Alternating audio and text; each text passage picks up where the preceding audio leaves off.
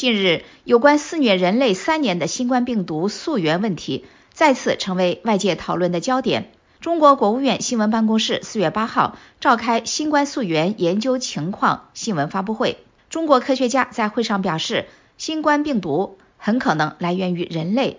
下面我们请陆阳来分享有关详情。陆阳，好的，宇宙。中国北京化工大学生命学院院长童一刚教授在会上指出。在华南海鲜市场的研究中，经过基因组测序发现，病毒的序列和当时病人序列几乎百分之百相同。这也提示新冠病毒很可能来源于人类。在同一个发布会上，中国疾控中心研究员周磊称，首先发现新冠病毒的地方不一定是病毒的溯源。他呼吁在追踪新冠病毒的溯源上进行全球科学合作。美国有线电视新闻网星期天四月九号报道，中国过去一直被严厉批评，阻挠针对新冠病毒的国际溯源调查。近日，世界卫生组织表示，世卫仍旧没有从中国获得新冠病毒疫情爆发初期的关键数据。世卫新兴疾病项目主管说：“中国缺乏数据披露，根本就是不可原谅的。”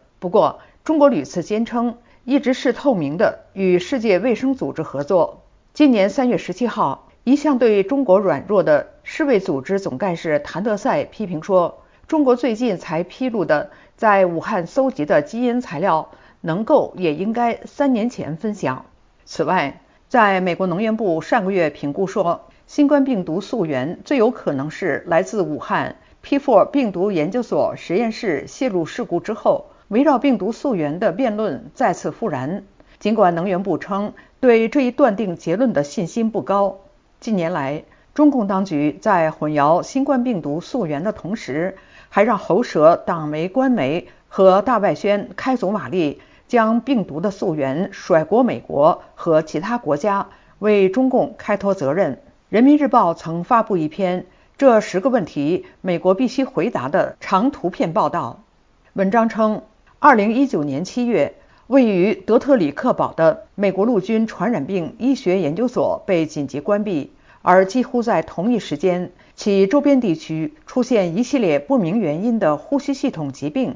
但是，据美国疾控中心的声明，德特里克堡被要求暂停研究项目，是因为其最高生命安全等级实验室的废水消毒系统不够完善，但并未对公共卫生造成威胁。也没有出现危险品泄露或人员受伤。